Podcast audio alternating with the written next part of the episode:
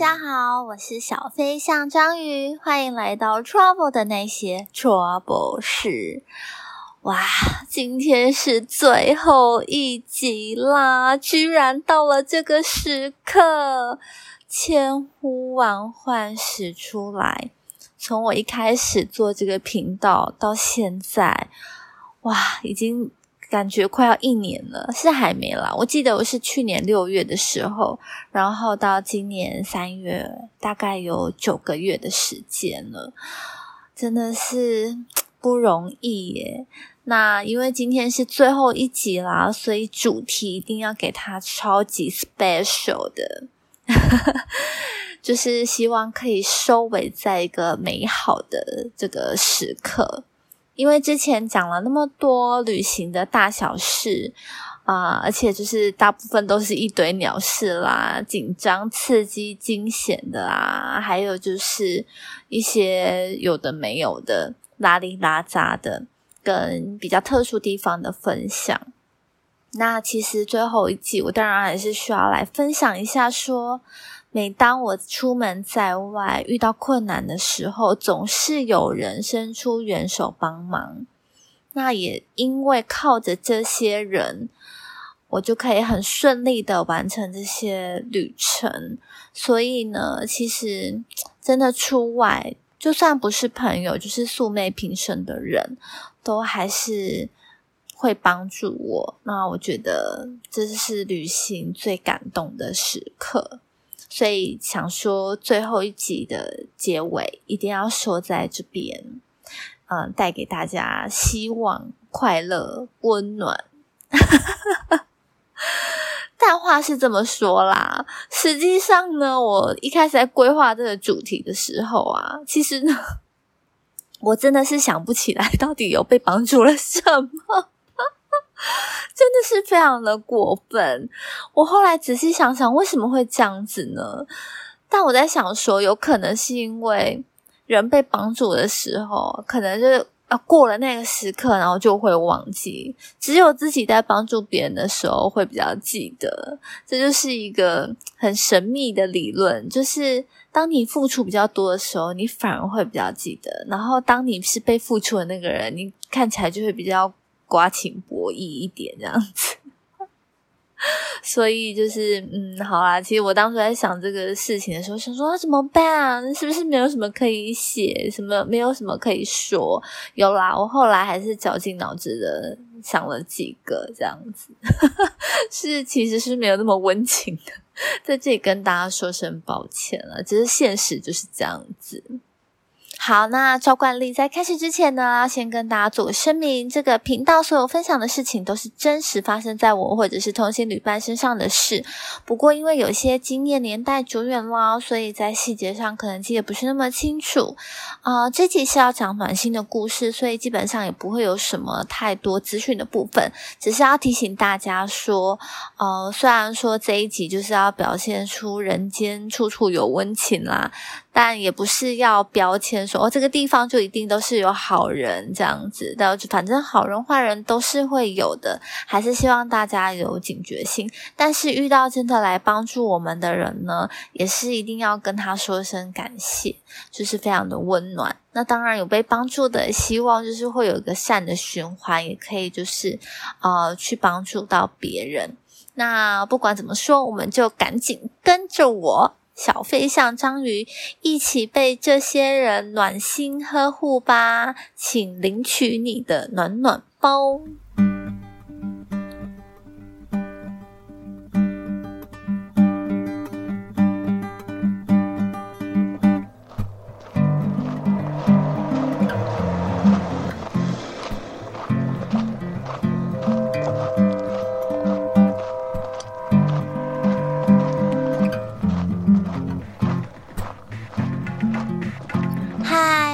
回到那些被暖到的瞬间之我是否看起来很需要被帮助的单元。那上次停留在那个韩国交通事件的部分，大家有没有被烧的心痒痒，想要赶快知道发生什么事呢？没有没关系啊。那没关系，我上次有说，我跟我姐在韩国时候，我要去洗汗蒸木的时候，结果地铁时间到就停驶了的故事。那今天我呢，就从头说起这个故事吧。这个故事真的非常的暖心，就是一定要分享给大家知道的。呃，话说呢，我跟我姐两个人在首尔最后一天呢，就非常的想要去尝试汗蒸木，但因为我们行程排的非常的满，所以呢，我们就是总之我们就是很晚的时候才去。去完之后，我们还在这边录声什么的，就是想说。反正之后不晓得会不会再去，那我们就一次想要体验完。然后我姐那边说我要去露神这样子，大家知道露神什么吗？就是搓澡啦，就是会搓一些脏脏的东西这样。反正我们就在那边弄了很久。那我们就想说不行不行，我们就是隔天要上飞机了，我们今天就是不能够太晚。那总而言之，我们十一点多呢，就在那个 moment。我们就赶上了最后一班地铁哦，我们两个还在那边欢天喜地、普天同庆，觉得说这下稳了，我们一定可以回到民宿的。然后我们就在那边很安心的坐在地铁上面，就哐隆哐隆哐隆的。结果它就越来越慢，越来越慢，然后它就停下来了。然后我们就想说。停下来也还好吧，因为我们其实本来就要在这一站换车，这一站就是那个 CT 后。我们想说，OK，我们要换车，它停下来也很正常吧。结果我们一走出去，马上就被地铁的服务人员赶出去外面，意思就是说，哎，今晚到此为止喽，停止喽，大家晚安再见。然后两个人都傻眼，想说是怎样，我们。要被赶出地铁站呢？我们要回到地面上诶是发生什么事情啊？而且我们的民宿在宏大那边呢。我想说，妈呀，这怎么办？然后我们两个就一走出地铁站，真的是 那一阵荒芜啊！真的是风萧萧兮易水寒。我们两个真的是举目无亲哦。而且更惨的事情是什么？是因为我们隔天就要上飞机了，所以我们两个人呢，就是想说我们要把钱花光，但是我们还是要留钱，就是坐车到机场。然后我们身上只剩下两千韩元，两千韩元，你知道有多多少钱吗？就是超少的。然后我完全不知道自己现在在哪里。我们我们对那个市政府站真的很不熟。其实还好的是说，就是他也不少人被赶出去了。我想说，哎，奇怪，韩国人他不知道会停驶吗？就大家看起来就是蛮惊慌的被赶出去，然后就大家就挤在公车站前等公车。那我就想说，不行，让我们赶快研究公车站牌，看哪坐哪一台公车可以可以上去。反正我们还有那个地铁卡嘛，就是没有关系。因为因为两千块，我们没有办法坐电车啊。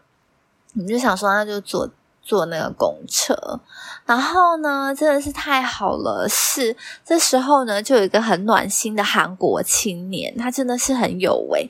其实当时我们去韩国的时候是很久很久之前了，所以像台湾现在那种看公车可以动态查询的这种这种机制是没有的，这样就知道有多古老。但当时的韩国是有的，超级先进。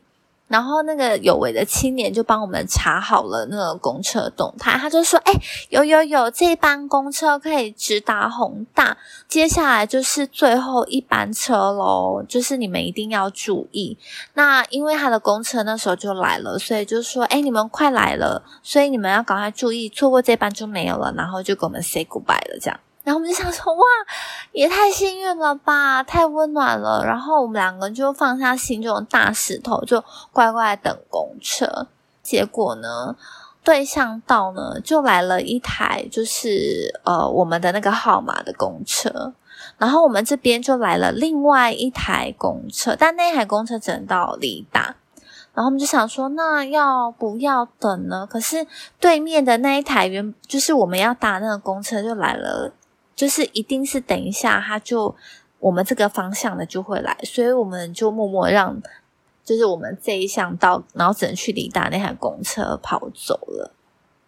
我们就想说没关系，我们等那台可以直达的。然后接下来在等了十分钟之后，就发现那一班公车一直都没有来。我跟我姐两个人就面面相觑，而且身边的人，所有可以搭公车走的人，全部都搭公车走了，就剩下我们两个人。然后我们就想说，发生什么事了？我就想到说。天呐，该不会是我们弄错方向了？要不就是那个有为青年帮我们查错了方向，要不就是我们站的方向是错的，就只有这两种可能。但无论如何，那班公车肯定是不会来了，因为我想我们看到那个对象的那个公车就是最后一班了，我们就很感伤。但是也没办法怎么样啊，然后我们俩就很蠢的，就是只要经过每一台公车，我们都会拦下来问说有没有经过呃宏大啊，或是新村或里达附近，但是都没有。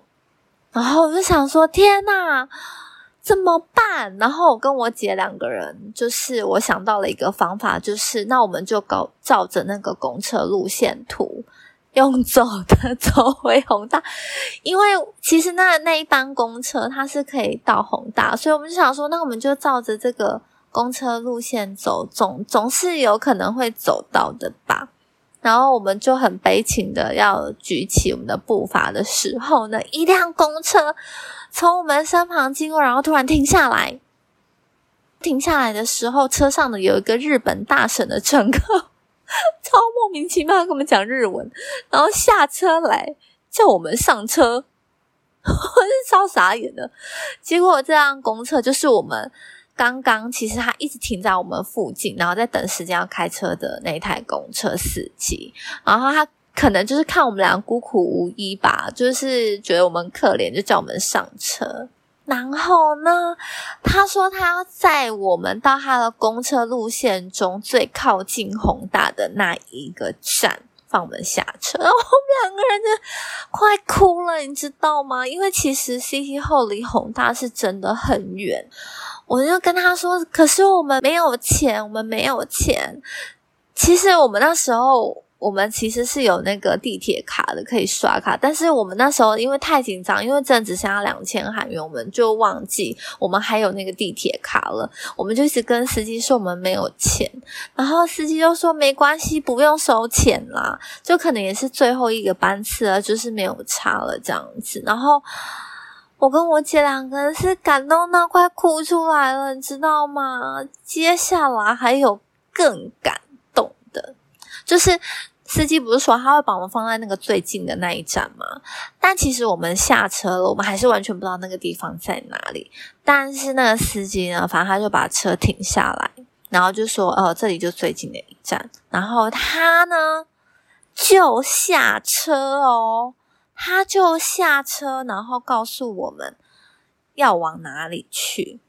重点是他从他的皮包里面掏出了一万韩元，一万韩元要给我们去搭计程车。我跟我前两个真的快要哭出来了，你知道吗？就觉得说天啊，这个司机大哥人也太好了吧！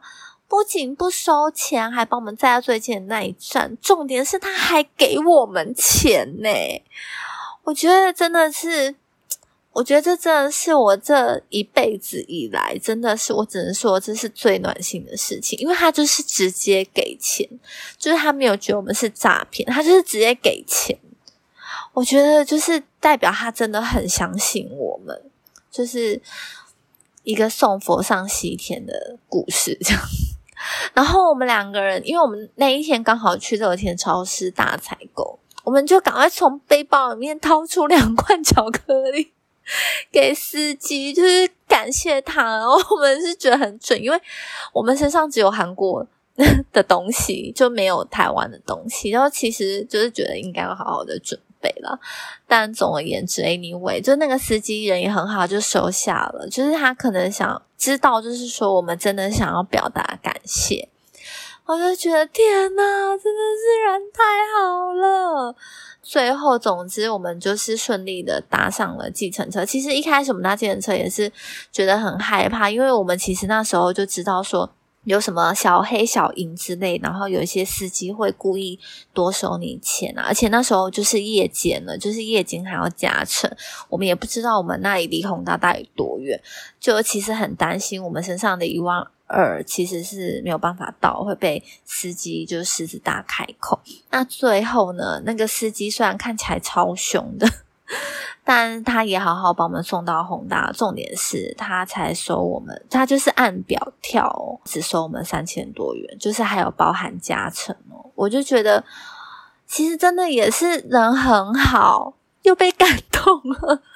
那个时候真的是很感动诶就觉得一路上都遇到好人，不然你真的没有遇到好人，我们很有可能真的就是上了社会新闻诶我觉得我平常很衰，可能幸运都用在这种时候吧。总而言之，我们就是走了两步，就发现了宏大的大门口，然后我们就知道说要怎么回我们的民宿。我们就是有很 safe 的、安全的到达。然后，因为我们不是拿了人家一万块，就还剩了蛮多钱，我跟我姐就松懈下来，就饿了，就跑去便利商店买东西吃。真的是很谢谢那个大叔。总而言之，我就觉得真的是，我真的是一定要分享这件事情。这个东西我有写在那个 P P T T 上面，所以如果你们有在 P T T 看过这一篇，不是抄袭，那个人就是我，那就是我的故事。好，我刚才分享的呢，大概就是我这辈子这辈子真的是最幸运、最暖心的，差不多要烫伤的 故事，这样。那接下来几个我要分享的呢，都是一些小帮忙、小举动，然后也还是有很暖的感觉。那接下来大概都是在跟欧洲有关的。第一个我要讲的就是一个法国老绅士的事情，就我。去欧洲环欧的时候，就听闻就是法国人是蛮高冷的，就虽然每个人都穿的像时装周一样，但感觉很不好接近，而且他们也不喜欢你讲英文。所以其实我在第一站就去法国的时候，我是抱着一种可能会受伤的心情去的，超奇怪的心情。结果我一下飞机，就瞬间就是破解了这个迷思。为什么呢？就是我在那个法国巴黎的那个戴高乐机场要搭地铁进巴黎市区。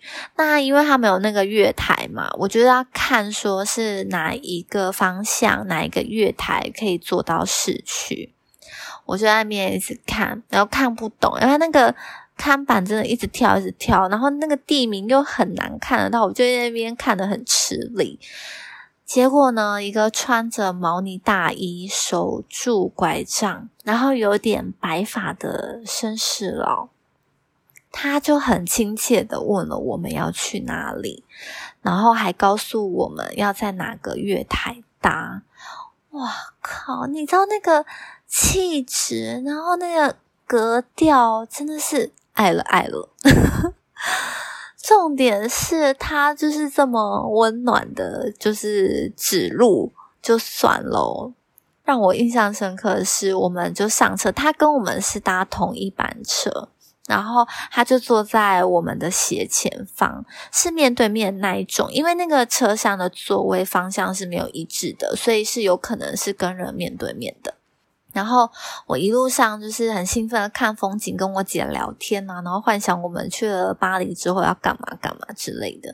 那随着那个风景呢，从那种旷空旷荒凉的郊区进入到城市的面貌之后呢，我是也有数，就是说我们快到站了。结果快到我们的站之前，我就看到那位绅士，就是还对着我。比了一下，表示说下一站你们要下车喽。你知道他那个眼神，然后那个动作，就是怎么可以这么优雅？然后你知道，就是就是你知道，就不是那种骚扰会会让你不舒服的。他那是那种非常的有格调的，然后就是那种示意。我真的是被。迷的就是七荤八素诶就是怎么会有人这么让人心旷神怡呀？他真的就是非常的 gentleman，我就是有那一刻，就是非常的能够理解到什么叫做绅士，他完全的就是展现了他的绅士风范，这样，对，真的就是我印象非常的深刻。那其实，在法国地铁呢。就是也有一些暖心的故事，那虽然说不是发生在我身上，但是我有看到，就是我蛮打破我对法国人的印象啦。就是在法国那几天，我们一直疯狂在拿地铁嘛。然后有一次，我就看到有一个黑人妈妈，嗯，请容许我用肤色去代称这个人，然后带着一个小孩，又推着婴儿车。那因为其实大家应该知道，就是巴黎的地铁是百年历史，所以它其实基本上是没有什么手扶梯、电梯的，都是楼梯，就是你必须要自己一个人这样子扛着行李爬上爬下啦。然后因为那个妈妈是推着婴儿车嘛，我就看到有个男子询问要不要帮忙。然后他就直接扛起了婴儿车，然后就下楼梯，整个帅爆。然后还有一次是，我觉得这个动作真的是很贴心，就是就坐在我隔壁的一位少女，就在地铁坐在我隔壁的少女，然后应该是当地人。然后在就是某一站的时候，就有个女生也进来，然后他们两个人就在那个车厢里面相认，就他们可能认识，然后他们就蛮兴奋的。然后就坐在那个少女隔壁的一个男士就突然站起来，然后就想说，呃，该不会是要打架还是干嘛？结果他居然对那个少女示意说：“哎，你的朋友可以坐这里，让你们坐。”然后我就想说：“哇靠，这个这个有这个有点细节控哦，这个真的是暖男吧？”我想说：“天哪，还是法国男人都是中央空调啊？这对他们来说，这种。”贴心体贴的举动是日常吗？真的，谁可以跟我说一下法国男子的这种浑然天成的优雅跟贴心，真的是怎么搞的？啊 那其实当然，我自己也有被暖到啊！就是在巴黎尼斯的时候，我跟我姐就是拖着一个很大的行李箱，然后还有加一个小的登机箱在面。地铁上上下下，或是火车站走来走去，其实真的我遇到非常多的男士都会主动询问要不要帮忙。我真的觉得就是非常的就甘心呢啦。对我我真的没有想过法国人这么喜欢帮忙。就是我不知道为什么我对就是其可能在整个环欧的过程中也是有别人有帮忙到，但我不知道为什么我印象中就是在法国遇到特别多人。然后，但其实我觉得，可能欧美人都都会这样问吧，是对他们来说是一种礼貌，还是怎么样？因为我在泰国的地铁也是有遇到，就是外国人来询问说：“哎，要不要帮你抬行李？”然后 看起来是多重啊？真的，我该不会是我行李看起来超大？的？他们觉得说你到底是在去搬家还是干嘛？需不需要帮忙？是不是？真的是很莫名其妙这样子。哦，还有就是我要讲，其实韩国也是，我觉得韩国真的是一个很热心的民族。我在韩国就是地铁也真的，呃，男生，然后甚至有女生会过来问说需不需要帮忙抬行李。我会觉得这些人真的是也太温暖了吧？还是说我真的看起来太需要帮忙？我最后也要分享一个我看起来可能需要帮忙的故事，但实际上我根本就不需要。然后我觉得韩国可能因为靠中国很近，就是那时候可能很流行，就学中文，所以有很多人听到我讲呃华语，就是也会用中文来跟我讲话，我就觉得很特别。我觉得韩国人也真的是蛮特别，就是他们很喜欢帮助别人，然后很喜欢跑来跟我问路。我就想说，这这个民族真的是很特别。对，反正我觉得在那个地铁上发生很多温馨小故事哦。这边呢，就加码一个德国法兰克福地铁的故事。刚才不是说我对于法国很担心，他们就是很不友善嘛？但其实说实在，我觉得德国是我在那趟旅程当中遇到是最不友善的国家。我觉得他们才是真的很不爱讲英文。当然有可能是我刚好是我个人遇到啦。就比如说，我可能问说：“哎，这个面包里面包什么？”他们就很不耐烦，然后甚至就是我在搭公车问司机，就是那个有没有到那个站，他们都蛮凶的。所以，我我是没有心理准备会被德国人这样凶，所以我有点受伤。但 anyway，反正我后面有遇到好人，就像我讲的啦，就是有好有好人，一定有坏人，有坏人就一定有好人啦。那我后来就遇到好人，就是我印象中，我跟我姐两个人，就是因为那天晚上要搭夜车，但是白天我们就到处乱晃。然后我印象中我们要去一个地方，但是我已经找不到那个地方是什么，反正它就是它应该就是一个体育。中心或是金融中心嘛，反正它就是一个外观圆圆的，然后晚上呢点灯就会长得很漂亮的地方。我我我在 IG 上找看有没有照片，就是就是可能你就会知道那是什么地方。但我我就是 Google 我找不到。那反正我们就是为了要看那个东西亮起来，我跟我姐两个人就在那边待很久。然后但是我们要打野车，我们就。很匆忙的赶快搭回去，然后其实那个法兰克福那边的地铁，它也是需要上上下下的，就是那个月台呢，就是你去不同的方向，可能不是对向道，就是去另外一个地方哦，而是就是你可能要去楼下，你才会去对向道的月台，反正它就是要上上下下。然后因为那个时候，呃，不是很熟法兰克福的地铁系统。我就有点忘记要怎么走，然后又很赶嘛，我就问了一个阿姨。那这个阿姨真的也是气质高雅，然后一身白色的套装，她就很热心，她就说：“我跟你说怎么走。”然后她就带我们去。然后因为她也要去中央车站，所以就跟我们上了同一班地铁。然后在车上的时候呢，她很 nice 的教我怎么用德文说“中央车站”这个词。其实我有学怎么。念那个中央车站，因为我知道，就是欧洲人可能很多人都不喜欢讲英文，所以其实我是有学，但因为当时真的太心急，我就忘光光。然后反正他就还教我 这样子，就是一个还蛮热心助人，然后气质优雅的女士。我都她的那个热情，我真的怀疑她不是德国人，至少不是我遇到的那一种。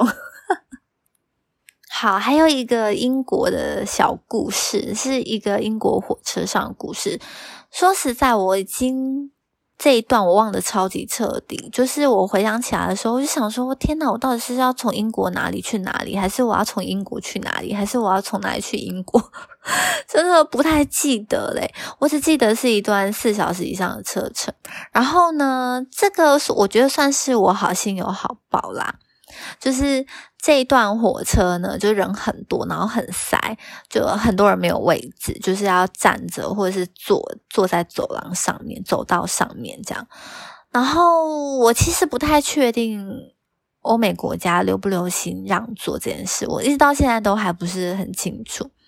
总而言之，我身为台湾人呢，我是习惯让座的。那我原本是有机会坐到一个位置，但我就看到一个老奶奶，所以我就把位置让给她。那这时候，我旁边一个年轻的女生看到她，我觉得她表情蛮惊讶。其实我说实在的，我觉得我在让座的时候，我觉得周围的人都蛮惊讶的表情。就所以，我不是很清楚，是因为他们觉得是他们不流行让座吗？是吗？不知道，知道的人可以跟我分享一下。那 anyway，就是我就在那边待，就站着，然后坐在走道上待了很久。神奇的事情来了，坐在旁边那个年轻女生，就是她当时看我让座很惊讶嘛。结果她要下车的时候，她对我示意，她的意思就是说她要下车，然后我的这个位置给你坐。然后我就觉得哇哇。就是我觉得蛮感人的耶，就那一刻有被暖到。这因为台湾人真的很习惯让座，所以可能就我当时觉得没什么，结果可能这个行为真的可能让那个女生就是觉得说啊，你原本可能可以坐位置的啊，结果你没有坐，那接下来我要下车了就让你坐，我就觉得哦哦，心里有一点嗯的感觉耶。蛮开心的，就谢谢这位小姐姐。那最后呢，我来讲个发现。我刚才不是说我可能一脸看起来很需要被帮助吗？其实这件事情呢，是我在加拿大打工度假的时候发现的。那前面就是环欧的经过，就受到很多的帮忙嘛，然后甚至去啊亚洲国家也受到很多的帮助。那我后来就去加拿大打工度假，去加拿大打工度假算是那些旅行啊比较后面的事情了。好，那有一次呢，我跟几个朋友呢就一起骑脚踏车上山，然后我们就沿途欣赏风景，真的秋天超级美，就黄黄绿绿的，非常的美，这样。那中途呢，因为有一个朋友他骑的比较慢，我就跟另外的朋友呃停下来等他。那我们停下来的地方也不是一个就是随便的呃车道中间或旁边，就是你知道山上就是开车的时候啊，不是都会设有一个回转。道嘛，就是会，就是路是直的，可是它旁边可能会比较凸，可以让你欣赏风景或者让车子回转用的。那我就跟我朋友停在那个地方，那我们也没有挡到别人嘛，我们就是一直往后看看我们那朋友有没有跟上来，或是就是有点担心他，可是我们也懒得再骑下去找他，就想说他应该就是骑比较慢，那这都不是重点，重点就是呢。车子就一台一台一台的经过，然后呢，每一台经过我们的车子都会摇下车窗，然后问我们需不需要帮忙。我想说，我们两个人。没有需要帮忙，我们只是在等人。那可能我们就是一脸担心吧，所以他们是不是觉得我们看起来很需要帮助？我跟我朋友两个人才意识到说：天啊，我们两个女生，然后骑着脚踏车，然后停在这个中间，然后又一脸担忧往后看。其实我觉得我们脸上也没有很担忧，但我们可能我们两个人这样的形象，就会让人觉得我们是不是需要帮忙？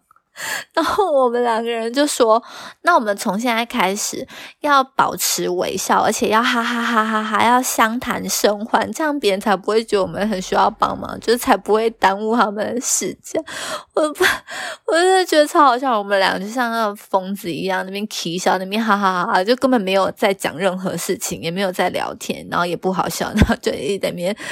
装开朗，觉得很像白痴。就是从那个时候才发现，说是不是我的形象就是看起来很需要被帮助，所以才有这么多人 想要帮助我。好啊，说实在的，嗯，虽然我这一次几乎都在讲欧美，但说实在的，真的是每一次去旅行。一定都是有得到别人的帮助，才有办法那么顺利嘛？其实真的是祖反不及被宰啦。像其实我在加拿大打工度假，大家都说台湾人很不团结，但事实上我获得了非常多台湾人跟其他人的帮助。但因为那些是比较生活上，或者是像我去中国。呃，待了三个月，反正待比较久的地方呢，其实真的那个受到的帮助真的是超级多的啦，真的是超级多的那种，都是生活点滴的小细节。那我上述提的那些，就是增添一些趣味性而已。但实际上，在外面生活的越久，呃，旅行的越久。那肯定就是受到帮助更多。那像比如说我去缅甸啦、印度啦，我就是真的是受到很多人的帮助啦。所以呃，我觉得像哦，就是有几我有提到啊，就是我在印度地铁上面 就是被帮忙的故事。呃，我那个地铁很挤，然后我要挤出来，就连我就被连人带行李的被送出地铁，我还或是被拉进地铁里面。反反正总而言之，就是大家都很帮助我。那我是觉得很感谢啦，然后也觉得很幸运，怎么老是遇到好人呢？真的。然后我最后希望就是，我希望我可以把路记熟，这样子别人问我路的时候。我才可以帮忙，好烂的愿望哦。那最后的最后，就是送君千里，终须一别。那我频道做了九个月，也要到了最后道别的时刻。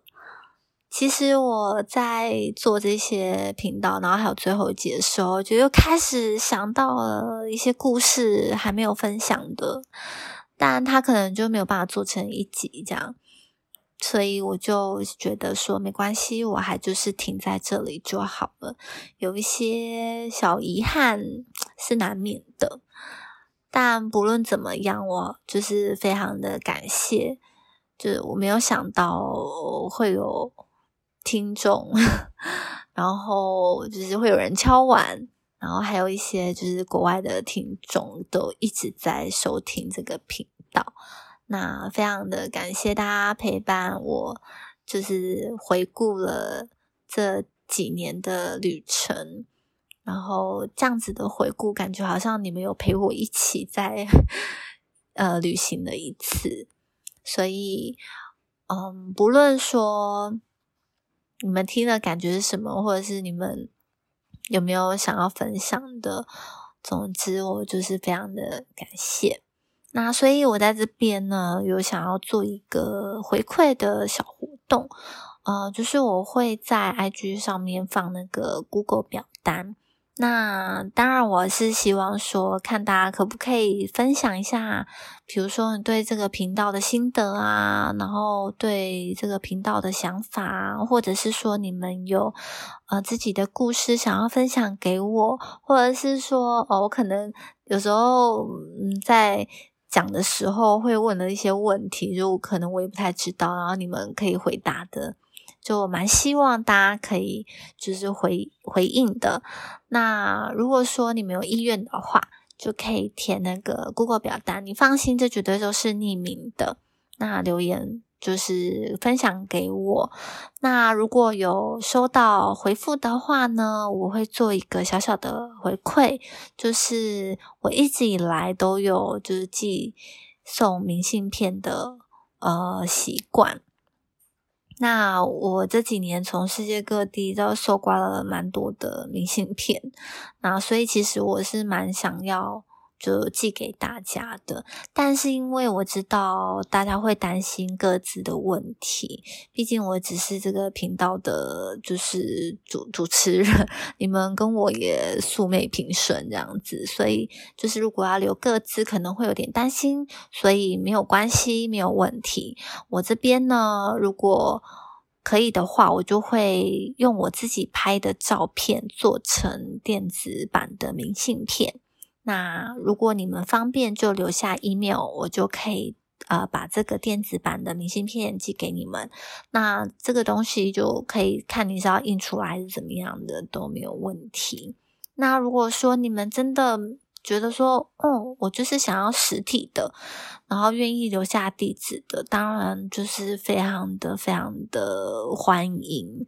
那如果是呃实体的话呢，我就会寄那个世界各地真的他们当地的明信片给你啊。如果你们住在国外，想要台湾的话呢，也没有问题，我也会寄送台湾的明信片给你们。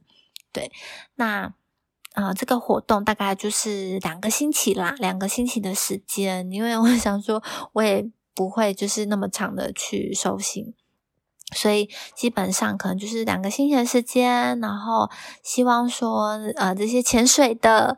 或者是 一直有在收听的呢，希望有个互动，那我就回馈，但是不强求，我真的不强求，对，只是说希望借这个最后的这个机会呢，可以跟大家啊有个小小的回馈啦，对，有个交流这样子。那详细的部分的话呢，就是会在 IG 的 Google 表单上面，大家有兴趣可以去看喽。最后再说一些感性的话，真的是非常的感谢你们。那因为疫情的关系，已经两年都没有出国了。其实一开始是很不习惯的，就很习惯每年都做一些计划要出国，然后那种计划旅程，想要出去那种很兴奋的心情，就好像残存在血液里。但过了这样子的两年，现在好像也好好的，觉得说，诶，假日可以去爬个山，已经是一个小确幸。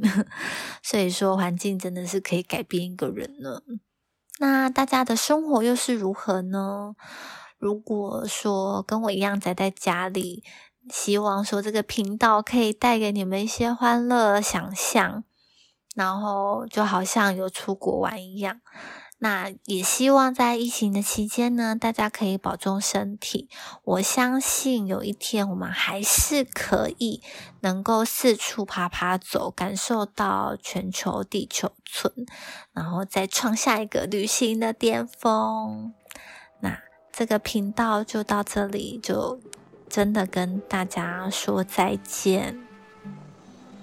如果想念我的话呢，欢迎二刷、三刷、无限刷，介绍给你们的朋友。